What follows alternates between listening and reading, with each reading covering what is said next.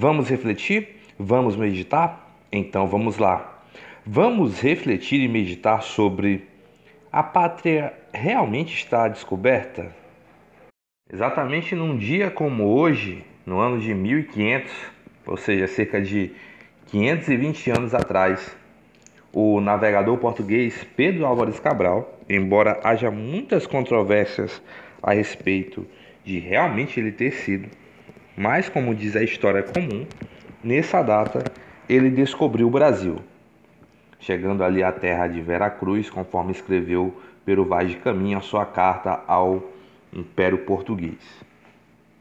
Exatamente num dia como hoje, nós comemoramos a data do descobrimento do Brasil, onde Pedro Álvares Cabral, ao invés de navegar para as Índias Orientais, decidiu pegar um certo atalho e assim, na verdade, chegou à região que nós conhecemos como Salvador, lá na Bahia, onde originou-se não só aquela cidade também, mas sim todo tudo aquilo que nós conhecemos como a República Federativa do Brasil. Ali é a terra do descobrimento.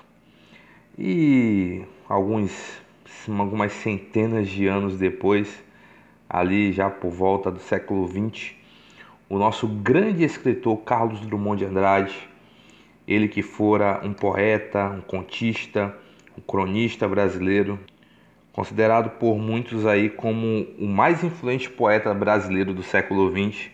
Ele que foi um dos grandes poetas da segunda geração do modernismo brasileiro.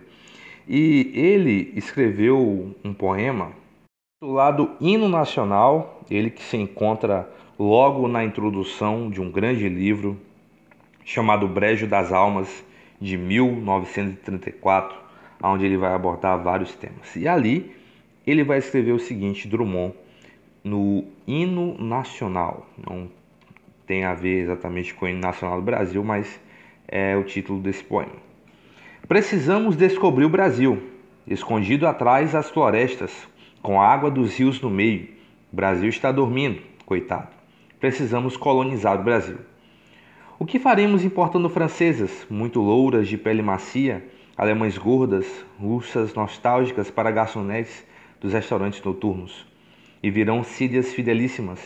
Não convém desprezar as japonesas. Precisamos educar o Brasil.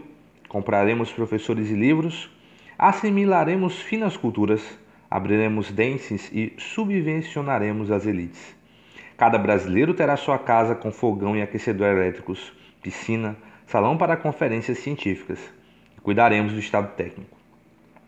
Precisamos louvar o Brasil não é só um país sem igual. Nossas revoluções são bem maiores do que quaisquer outras. Nossos erros também. E nossas virtudes? A terra das sublimes paixões. Os Amazonas inerráveis. Os incríveis João Pessoas. Precisamos adorar o Brasil. Se bem que seja difícil compreender o que querem esses homens. Por que motivo eles se ajuntaram e qual razão de seus sofrimentos? Precisamos esquecer o Brasil. Tão majestoso, tão sem limites, tão despropositado. Ele quer repousar de nossos terríveis carinhos. O Brasil não nos quer, está farto de nós. Nosso Brasil é no outro mundo. Esse não é o Brasil. Nenhum Brasil existe. E acaso existirão os brasileiros?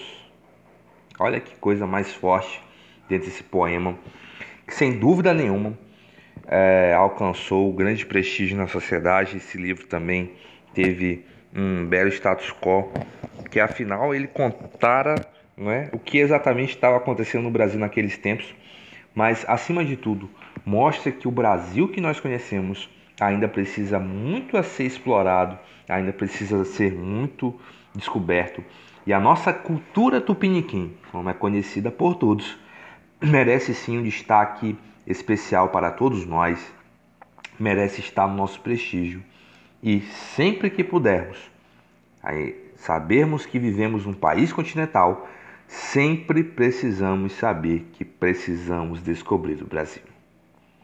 E assim seguimos, só saindo de casa quando necessário e admirando sempre a cultura tupiniquim, vivendo e aprendendo.